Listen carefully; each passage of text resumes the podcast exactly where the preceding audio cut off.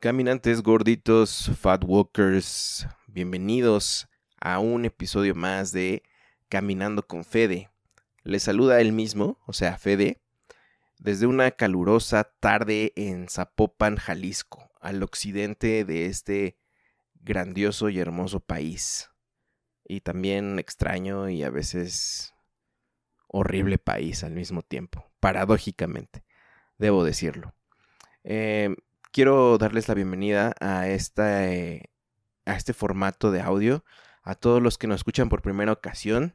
¿De qué se trata Caminando con Fede? La idea original o los episodios originales de Caminando con Fede son pequeños audios grabados mientras yo salgo a caminar, eh, pues porque tengo sobrepeso, ¿verdad? Ya casi obesidad. Entonces estamos tratando, o en esas iniciativas de salir a caminar, trato de grabar mis pensamientos, mis opiniones, sobre todo me encanta grabar los sonidos de las calles que transito.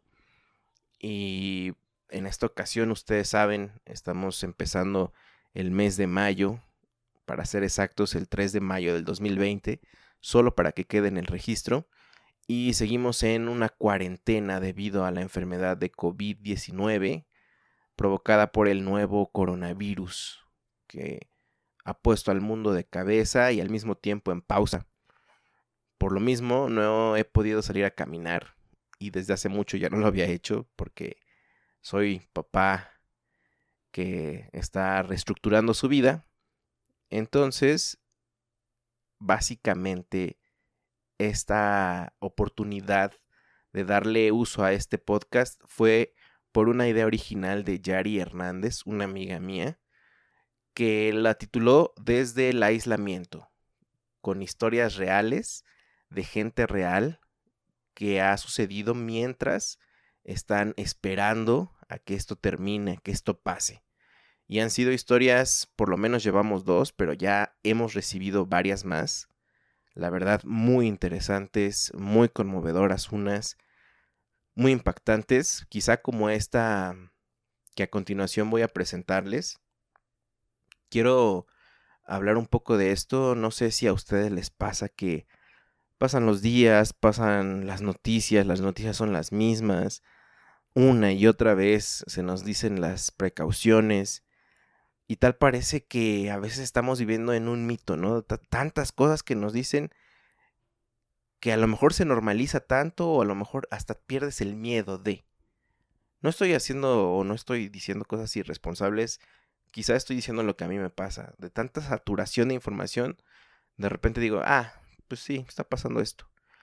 Pero cuando escucho historias de gente que lo ha padecido y cuando me entero que son cercanos o cercanos a gente que yo conozco, ahí es cuando la ansiedad me, me regresa, como que las precauciones y las alarmas nuevamente se encienden y uno empieza pues a buscar maneras nuevamente de hacer las cosas bien. Creo que esto me pasó cuando leí esta historia, cuando me enteré de, que había llegado a las manos de Yari, quien es la que está recibiendo los textos para después su amigo Abraham los está grabando con una voz increíble.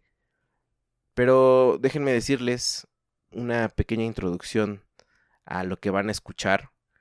Esta es la historia de Natalie, Natalie Gutiérrez se fue ella a vivir a España, pues un sueño de, de estudiar, ¿no? Un posgrado, para más específico en Madrid.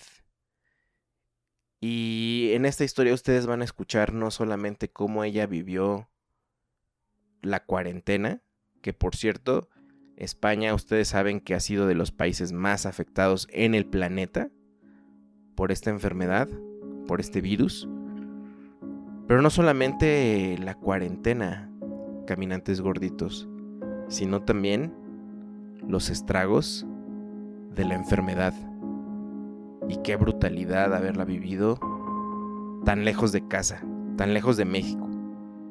Quizá, para ser más exactos, a unos 10.000 kilómetros de distancia.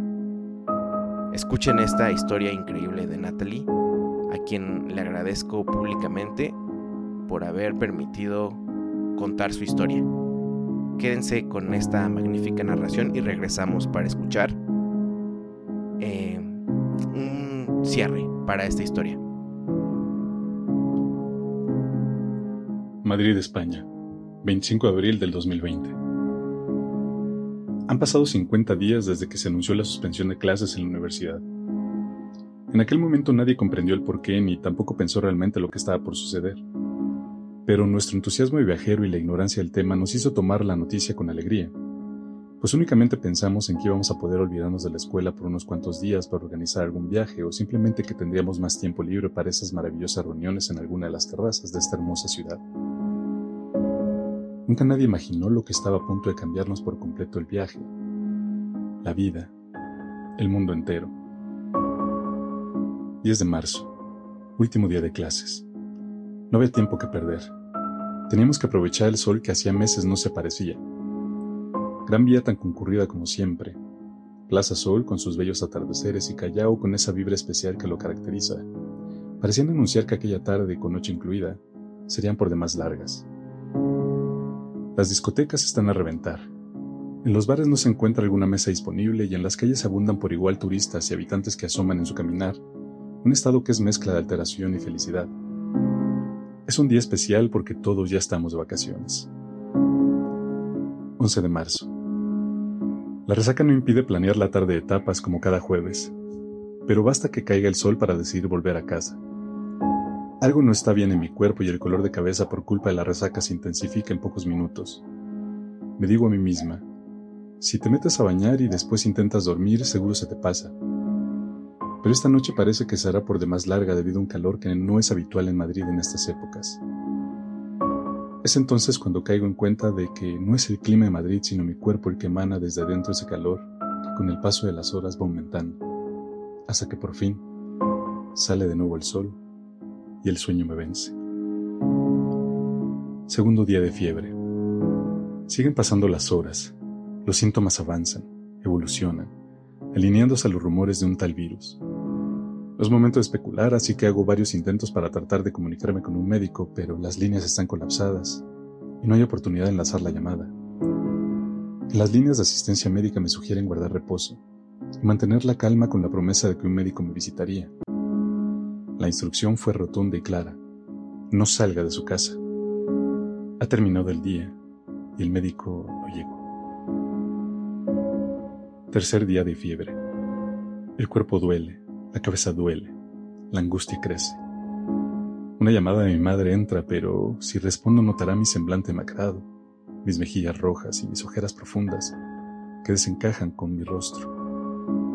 Quiero hablar con ella, chiquearme como siempre, pero la innecesaria angustia que le generaría es inservible en estos momentos. Desvío la llamada y con un pretexto tonto le digo que la llamaré después, aunque en realidad lo único que quiero es charlar con ella. Llega la noche y la esperada noticia a la que nos resistíamos se anuncia. España se declara en alerta. Un confinamiento de 15 días donde nadie debe salir y todos deben trabajar desde casa. No hay motivo alguno para estar en la calle. Inmediatamente se siente la comunidad alterada, inquieta y desconcertada. Nadie sabe qué pasará y lo único que tenemos como referencia es la historia trágica que está viviendo Italia. No es nada fácil pensar en eso. Esa realidad que se veía un tanto lejana ya ha llegado a España, y los noticieros se encargan de mencionarlo tanto como un bombardeo en medio de la guerra. Las llamadas y mensajes entre amigos no se hacen esperar, y algunos de ellos, confundidos, deciden tomar el primer vuelo para regresar a sus países mientras otros prefieren mantener la calma y esperar que todo pase. No todos tenemos la misma visión. Ya no solo el malestar de una fiebre imparable es lo que me incomoda. A ello se le agrega un complemento indescriptible de angustia, desesperación y sí, temor. Estoy en un momento totalmente ajeno a mi realidad y dentro de mí tengo un pensamiento vago de que no lograré pasar. 8.30 pm. Mi cel timbra. No tengo ánimos de hablar con nadie por lo que lo miro desganada, pero mi corazón recibe una caricia al ver el inesperado nombre del remitente. Automáticamente dejo salir una sonrisa de paz pues se trata de la persona que siempre tiene las palabras precisas para cada momento, logrando darme una versión diferente de la vida. Un simple ¿cómo vas? es suficiente para hacerse presente después de una larga pausa. El mundo entra en caos, pero ahora todo es más liviano. Ya no estoy sola. Cuarto día de fiebre. El cuerpo está débil y deshidratado. Los mareos y escalofríos son más frecuentes. Definitivamente quedarse en casa no me está sanando, así que concentro fuerzas y decido salir al hospital. Salgo, doy unos pasos y vaya sorpresa. ¿Qué le ha pasado al Madrid de siempre? Las calles están vacías, no hay coches, no hay taxis, no hay transporte público. Un ambiente solitario y tenso se respira. El corto viaje en metro fue silencioso. Solo se escucha la gruesa maquinaria y las puertas automatizadas en cada estación. Hasta el olor peculiar que inunda los vagones se ha ido también. Entro al hospital que parece estar tan vacío como la ciudad misma. En la ventanilla de recepción hay una mujer que me habla con ese tono golpeado que tanto caracteriza el acento español. No hay servicio. Anda a y no salgáis. Pero necesito un médico. Me siento mal. Anda a casa y reposa, que no hay doctores disponibles, me dice mientras cierra la ventanilla con una placa transparente. Molesta y desconcertada salgo del hospital para regresar a casa. Al llegar al metro ya no me permiten entrar. Definitivamente hoy no es un buen día para caminar, pero no hay otra opción. La apatía me dura dos calles y empiezo a sentirme realmente a gusto. Un aire suave me ha regalado una placentera caminata. 7.55 de la noche. En la puerta de Toledo, un grupo de la Guardia Civil vigila las calles con apoyo de drones, luces y gritos. Nerviosa acelero el paso. Falta muy poco para llegar a casa y también falta poco para que sean las 8 de la noche. Justo a esa hora todos salen a sus balcones y ventanas aplaudiendo en honor a la gente que se encuentra en las calles, trabajando para que los que estamos en casa sigamos seguros. Los aplausos son fuertes, tan fuertes que no hay ruido que esté por encima de ellos. Conmovida por la lluvia de emociones que pimponean en el ambiente, la nostalgia y energía de la gente me alcanza y no puedo contener las lágrimas mientras camino por la avenida que me acerca a casa. Día 5. La fiebre ha bajado un poco y con ella la angustia. Por fin he conseguido que un médico me atienda. Los malestares de la enfermedad han disminuido notablemente, pero ahora comienza la otra realidad. Han pasado pocos días desde que inició el aislamiento. El estar solos parece ser una tarea difícil. Poco a poco las llamadas por pantalla, las recetas nuevas de cocina, horas y horas de películas se vuelven actividades comunes. Además de la absurda esperanza de que esto pasará rápido. No importan los rayos de sol frío que entran por las ventanas, los días son grises y las horas largas. Las actividades pierden diversión. La rutina de la que tanto huíamos parece ser que es la que ahora nos salva. 4.30 de la tarde. Hoy en día esa es mi hora favorita. Yo le llamo mi otro amanecer, porque es la hora en que mi gente en México va despertando. Amo llamar a mamá y ver su cabello destrozado por la almohada. Amo escuchar la voz mañanera de mi hermana. Amo el tierno Otei mami de mi persona favorita. La epidemia comienza a mostrarnos a qué vino, a matar sueños, negocios, empleos, vidas. Cada vez son más cercanos los casos que se escuchan y la desesperación colectiva abruma el ambiente. Nadie puede ocultar sus rostros afligidos y angustiados, con la misma convicción de mantenernos aislados, pero juntos saldremos de esto.